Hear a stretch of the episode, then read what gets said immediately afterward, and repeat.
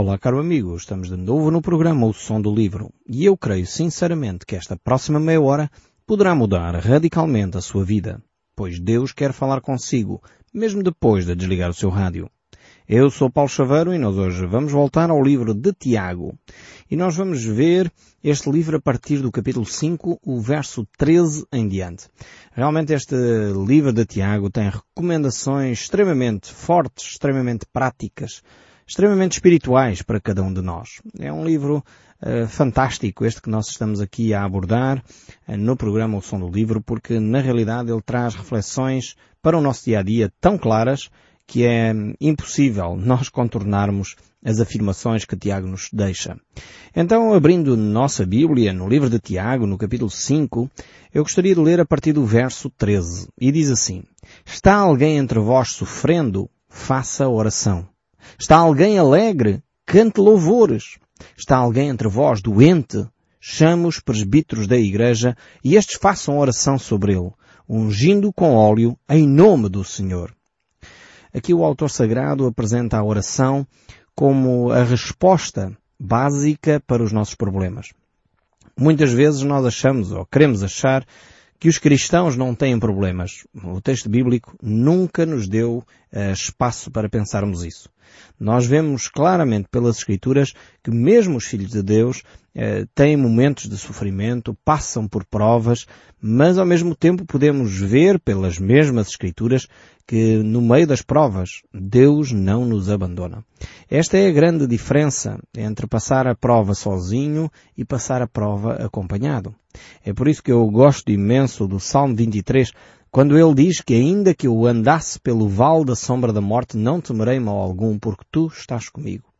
Ou seja, este salmo uh, manifesta que Deus não nos retira do vale da sombra da morte. Ele até poderia fazer, mas ele não faz isso. Ele muitas vezes permite que nós passamos por esse vale, mas ele permite que nós passamos por esse vale acompanhados. Sempre Deus está ao nosso lado. E esta é a grande promessa das Escrituras. É que Deus não nos deixaria órfão, Jesus Cristo não nos abandonou, Ele realmente enviou o seu Espírito Santo para nos acompanhar, nos consolar, nos dirigir, nos ensinar toda a verdade. E por isso mesmo nós cristãos não estamos mais sós, não sofremos uh, de solidão, porque Deus está conosco. Então se há no nosso coração alguma coisa que nos conduz a um sentimento de que eu não presto, a um sentimento que eu estou só. Eu queria desafiá-lo a que você começasse a desenvolver uma oração de acordo com as Escrituras. E uma oração de acordo com as Escrituras nesta, neste sentido é, eh, de alguma forma, declarar aquilo que Deus já declarou. É estar em concordância com Deus. Orar em nome de Jesus é, é repetir aquilo que Jesus já nos disse. E neste sentido é dizer, eu não estou só, eu não sofro de solidão, porque na realidade eu estou uh, acompanhado por Deus. Deus está ao meu lado. Deus é o meu consolador. Deus é aquele que me acompanha em todos os momentos da vida. Fazer uma oração deste género para nós podermos começar a perceber uh, as verdades bíblicas na nossa vida. Então temos aqui uh, Deus a declarar esta verdade incontornável de que quando nós estamos a passar por uma privação, por uma situação difícil, uh, nós então temos que orar. Relembrando sempre quem nós somos em Cristo Jesus. E aquilo que nós somos em Cristo Jesus é que nós somos verdadeiramente filhos de Deus. Nós somos herdeiros de Deus e co-herdeiros com Cristo. E realmente nesta posição nós então podemos uh, começar o nosso diálogo com Deus, podemos falar uh, com o nosso Deus. Nós realmente somos filhos de Deus, conduzidos assim à glória do próprio Deus. Como diz em Hebreus, uh, o capítulo 2, o verso 10 diz, porque convinha que aquele que, cuja causa e por quem todas as coisas existem, conduzindo muitos filhos à glória. Nós temos aqui então no livro de Hebreus, ainda no capítulo 4, o verso 15 e 16 a dizer, porque não temos sumo sacerdote que não possa compadecer-se das nossas fraquezas. Antes, foi ele tentado em todas as coisas à nossa semelhança, mas sem pecado. Cheguemos-nos, portanto, confiadamente junto ao trono da graça, a fim de recebermos misericórdia e acharmos graça para socorro em ocasião oportuna. Este versículo é, é tremendo, este de Hebreus 4, 15 e 16, Eu recomendava que você até sublinhasse na sua Bíblia, se você tem esse gosto e esse hábito de marcar textos bíblicos importantes, porque ele é, é uma referência incontornável da nossa relação com Deus. Então percebemos aqui que temos uh, um sumo sacerdote que nos compreende. Ou seja, Jesus Cristo uh, que assume este papel de nos ligar a Deus. Portanto, esta, esta imagem do sumo sacerdote é de alguém que liga o homem a Deus, ao Deus eterno. Uh, ele que é o nosso sacerdote compreende as nossas fragilidades, compreende as nossas dificuldades e por isso mesmo, apesar dele compreender, ele não pecou, o texto bíblico diz isto muito claramente, e nesta perspectiva então podemos ter alguém em quem nós confiamos, porque ele compreende quem nós somos. E depois, se, se, ele por um lado compreende quem nós somos, temos aqui outro, outro segredo fantástico desta, deste texto bíblico, é que nós podemos entrar no, tono, no trono de graça de Deus para falar com o próprio Deus. Isto eu sei que é chocante para alguns que me estão a ouvir. Porque nós temos aquela ideia uh, burocrática, infelizmente nós, povo português, gostamos muito de burocracia, de que nós, para primeiro falar com o chefe da repartição de qualquer coisa, temos que passar por 10 funcionários e depois de passar pelos 10 funcionários, os subdelegados, os chefes de departamento, então finalmente vamos falar com o coordenador da área. E nós temos esta mentalidade impregnada na nossa maneira de ser. E transportamos isto para a nossa relação com Deus. Pensamos que para chegar a Deus, nós temos que passar por 50 eh, padres ou pastores, temos que passar por mais 10 eh, ou 20 santos, e depois então, finalmente, pode ser que consigamos uma audiência com Jesus para depois finalmente e eventualmente verificar se temos ou não possibilidade de falar com Deus. Não é isso que o texto bíblico nos diz. Eu espero não estar a desiludi-lo, mas o que a Bíblia me diz aqui, por este texto que eu acabei de ler, é que nós podemos chegar com confiança ao trono de graça. Ou seja, eu posso chegar pelo sangue de Jesus Cristo diretamente a Deus Pai. E isto vai provocar uma revolução na, na mentalidade de, da nossa vida religiosa. Se nós compreendêssemos este texto bíblico e começássemos a aplicá-lo à nossa vida, em vez de fazer uma série de orações ou uma série de entidades que talvez eventualmente me levem o meu assunto diante de Deus, ficássemos com este texto bíblico que diz que podemos entrar com confiança no trono de graça a fim de recebermos a misericórdia e chegarmos a receber este, este socorro na ocasião oportuna, se percebêssemos a, a importância deste ato, provavelmente a nossa vida espiritual era bem mais rica, bem mais intensa porque nós entendíamos que a nossa fé nos coloca em contacto direto com o Deus Pai. Através do sangue de Jesus Cristo, nós temos esse privilégio de poder entrar neste trono de graça. É como no fundo, e aqui a imagem está claramente colada a tudo aquilo que acabei de dizer, é como no fundo nós fôssemos filhos eh, de um rei, que não precisamos de marcar audiência para ter um, um encontro com o rei. Eh, podemos entrar a qualquer momento na sala do trono, enquanto os ministros têm que marcar uma hora para ter um encontro com o rei, na agenda de, ocupadíssima do rei, um filho não, um filho deveria poder ter acesso livre uh, ao pai, poder entrar ali no trono, uh, no lugar onde ele recebe as pessoas e estar com o pai, poder brincar com o pai, poder passear com o pai, poder uh, fazer os seus pedidos ao pai. Esta é então a imagem, por isso o texto bíblico, e começamos com esta reflexão dizer que nós somos filhos de Deus. Somos herdeiros de, de Deus e co-herdeiros com Cristo. Então temos esta oportunidade tremenda de, através da oração, poder chegar ao nosso Deus. Então, quem está uh, a viver uma fase de sofrimento deve apelar através da oração a Deus. Quem está alegre, então, cante louvores a Deus. E depois temos um, uma outra referência interessantíssima, aqui em Tiago ainda 5, voltando lá, o verso 15, que diz, Ora, a fé salvará o enfermo e o Senhor levantará, se houver cometido pecado, ser-lhe-ão perdoados. Temos aqui esta referência à oração pelos enfermos. Aqui a oração pelos enfermos, Tiago manifesta a importância de chamar a liderança da igreja, e ali a liderança da igreja deve orar pelo enfermo e diz também que deve ungir com óleo. Eh, já falámos sobre isto. Há várias interpretações para esta ideia. Aquela que eu creio sinceramente eh, que este texto quer dizer, porque a unção com óleo tem pelo menos dois significados talvez mais, mais enfim, de uma forma mais uh, aceite na cristandade.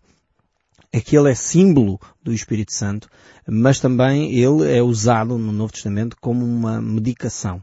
Eu creio sinceramente que, além da oração, nós podemos, e não é pecado, usar medicação para tratar as nossas enfermidades.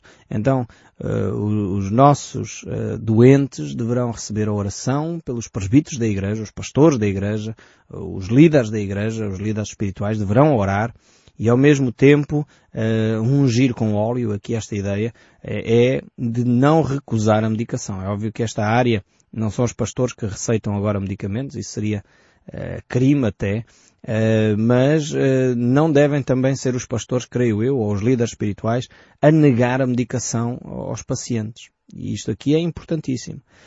Porque infelizmente há determinadas congregações que fazem um apelo tal nesta área que a pessoa que toma medicamentos parece que é uma pessoa sem fé. Portanto, é alguém que não tem fé e por isso tem que recorrer à medicação. Não é isso que o texto bíblico diz aqui. Eu creio sinceramente que a oração e a medicação fazem parte do processo uh, terapêutico, do processo de cura uh, para a pessoa se restabelecer na sua saúde integral. E é fundamental nós entendermos isso para não criarmos falsas expectativas e ao mesmo tempo não andarmos em angústias tais que eu não tenho fé suficiente e por isso tenho que recorrer à medicação.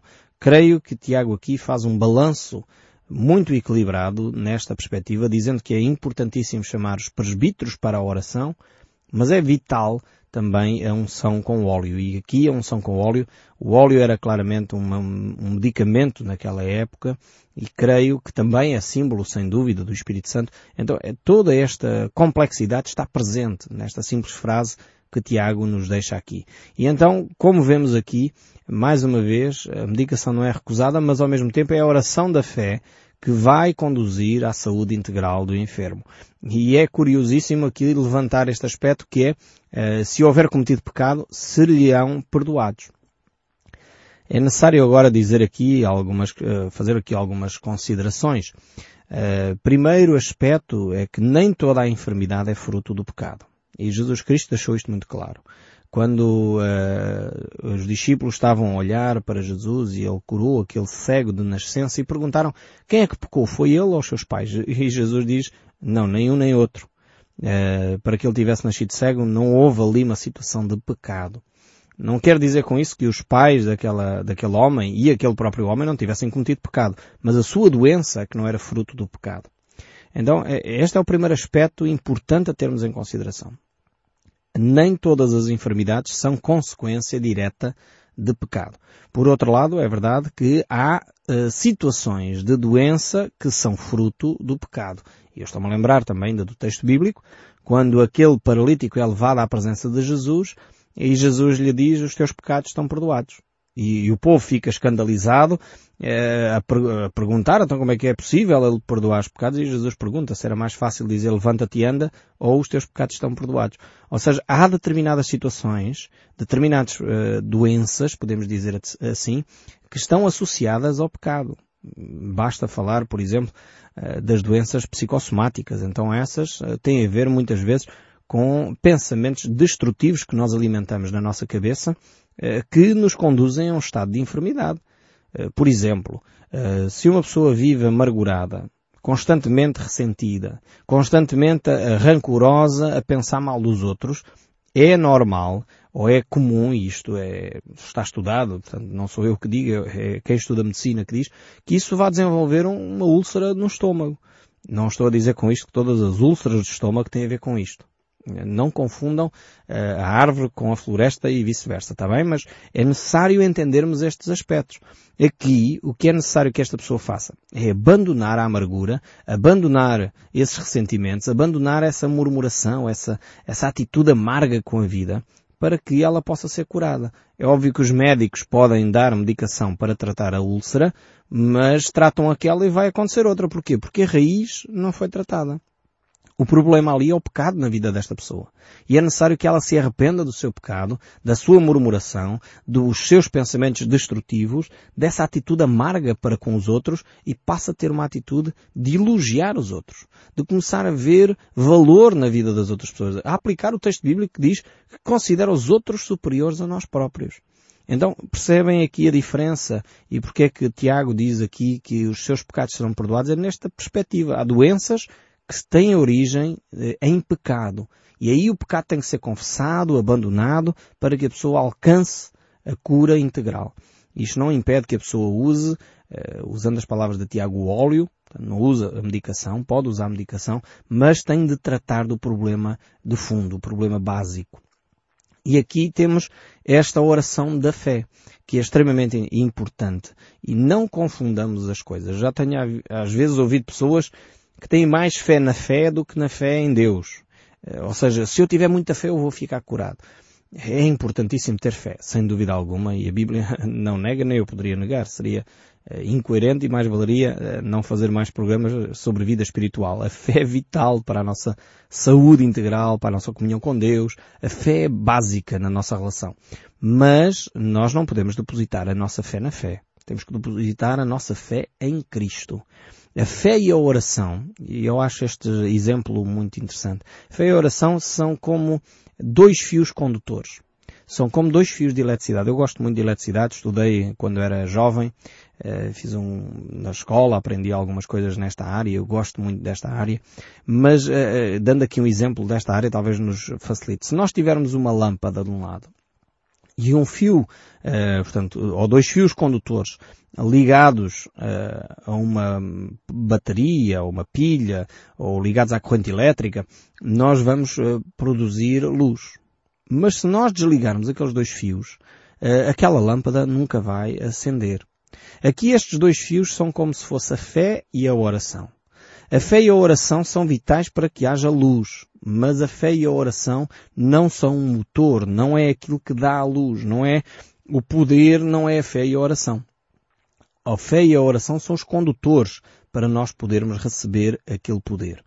Quem tem o poder para curar, quem tem o poder para sarar, é Deus. Deus é quem opera essas maravilhas, Deus é quem opera esses milagres. Mas a fé e a oração são vitais para nós utilizarmos como fios condutores do poder de Deus até nós. Então eu penso que esta imagem nos pode ajudar. Se nós desligarmos ou cortarmos a fé e a oração, cortarmos aqueles fios, não os conectarmos com Deus, eh, é inútil. Se eu ligar a fé a uma outra coisa qualquer, Ligar a fé talvez a uma imagem. Ligar a fé a um animal. Ligar a fé a uma outra entidade qualquer. Ligar a fé à religião. Dizer, ok, eu tenho fé na religião tal. Ah, eu sou evangélico. Ah, eu sou católico. Ah, eu sou protestante. Ah, eu sou não sei o quê. E deposita a sua fé na religião, está perdido. Nós temos que ligar a nossa fé a Deus Pai através da pessoa de Jesus Cristo. Nós que dizemos que somos cristãos, temos que ligar a nossa fé a Cristo Jesus, pois Ele é o motor, é o impulsionador, é a origem de todas as coisas e Ele de facto é aquilo que pode trazer o poder de Deus até nós. Então, a fé é esse fio condutor que recebe, através desse fio condutor, nós recebemos uh, o poder de Deus. Deus é o poder. Então estejamos bem conscientes destes aspectos aqui. Eu espero que com esta ilustração bem prática do nosso dia a dia compreendamos eh, a importância da fé. Porque se na, na verdade nós não tivermos fé, eh, de nada serve a nossa vida. Não podemos receber nada. Sem fé é impossível nós agradarmos a Deus. E ao mesmo tempo a fé é uma, portanto, leva a que as coisas aconteçam. É esse fio condutor que traz o poder de Deus até nós e por isso mesmo podemos verificar coisas uh, a acontecerem à nossa volta, como nós vemos, por exemplo, em Mateus 21, onde a palavra de Deus nos diz, em verdade, em verdade vos digo, que se tiverdes fé e não duvidardes, não somente fareis o que, eu, o que foi feito à figueira, mas também, uh, mesmo se disserdes a este monte, ergue-te e lança-te no mar, tal sucederá. E tudo quanto pedirdes em oração, crendo, recebereis. Vemos aqui esta eh, confiança em Deus, esta ligação a Deus, esta intimidade com Deus que liberta o poder de Deus para chegar até nós, para que cada um de nós possa, no fundo, ver materializado aquilo que é o poder de Deus em ações concretas, em coisas práticas do nosso dia a dia. E, e, vemos também que o pecado, através destes pequenos textos bíblicos, o 14 e o 15, vemos que o pecado pode ser uma barreira para nós recebermos este poder de Deus. Por isso a importância dos nossos pecados serem perdoados. Em João, 1 João, capítulo 5, o verso 16 diz que há pecado eh, para a morte e pelo qual nós não podemos orar. Há coisas que a pessoa faz, nomeadamente a blasfémia contra o Espírito Santo, que Jesus Cristo diz claramente que esse é um pecado sem perdão, sem retorno. Eh, e nós eh, precisaríamos de muito tempo para explicar este aspecto, mas a Bíblia nos fala disto. É necessário realmente nós orarmos uns pelos outros para que o pecado seja perdoado. Mas há determinadas situações na vida que não têm retorno. Por isso temos que tomar muita atenção à nossa atitude. O apóstolo Paulo, fala sobre esta questão da vivência em pecado em 1 Coríntios, quando ele diz, pois quem come e bebe sem discernir o corpo, come e bebe juízo para si. Eis a razão pela qual há entre vós muitos fracos e doentes, e não somente uh, poucos que dormem. Porque se nos julgássemos a nós mesmos, não seríamos julgados. Mas quando julgamos, somos disciplinados pelo Senhor para não sermos condenados com o mundo. Ou seja, aqui é um, um processo de autoavaliação, de irmos avaliando constantemente a nossa vida e onde é que precisamos de correção, de disciplina, de orientação, de perdão para o nosso, uh, para a nossa vida. Porque na realidade, quando nós nos mantemos numa situação de pecado, colocamos a nossa vida em risco. Por isso mesmo precisamos de apelar para Deus, para o perdão de Deus, para podermos ter esta saúde integral, não só uma saúde física, mas uma saúde espiritual, uma saúde emocional, uma saúde intelectual até. Precisamos dessa saúde integral para a nossa vida, para podermos realmente experimentar a vontade de Deus que é boa, perfeita e agradável. E recebendo assim este dom gratuito de Deus que é a vida eterna em Cristo Jesus. É Ele quem nos dá esta vida e vida com abundância. Foi isso que Ele prometeu quando esteve entre nós. E é isso que Deus quer trazer à sua vida. Para isso, necessita aplicar estes princípios que nós encontramos aqui, nestes pequenos três versinhos que nós lemos hoje, de orar quando estamos em sofrimento, de louvar a Deus quando estamos bem, não nos esquecermos de louvar a Deus quando estamos bem, e quando estamos a viver situações de enfermidade, uh, apelar para a liderança espiritual vir orar por nós e ao mesmo tempo não deixar de tomar a medicação, não deixar de lado uh, os conselhos médicos para que a nossa saúde possa ser restabelecida. E como vemos aqui, depositar fé a fé em Deus, não noutra coisa qualquer, e é nesse sentido que nós vamos recuperar então a nossa saúde integral. Eu espero sinceramente que o som deste livro continue a falar consigo, mesmo depois de desligar o seu rádio. Que Deus o abençoe ricamente e até ao próximo programa.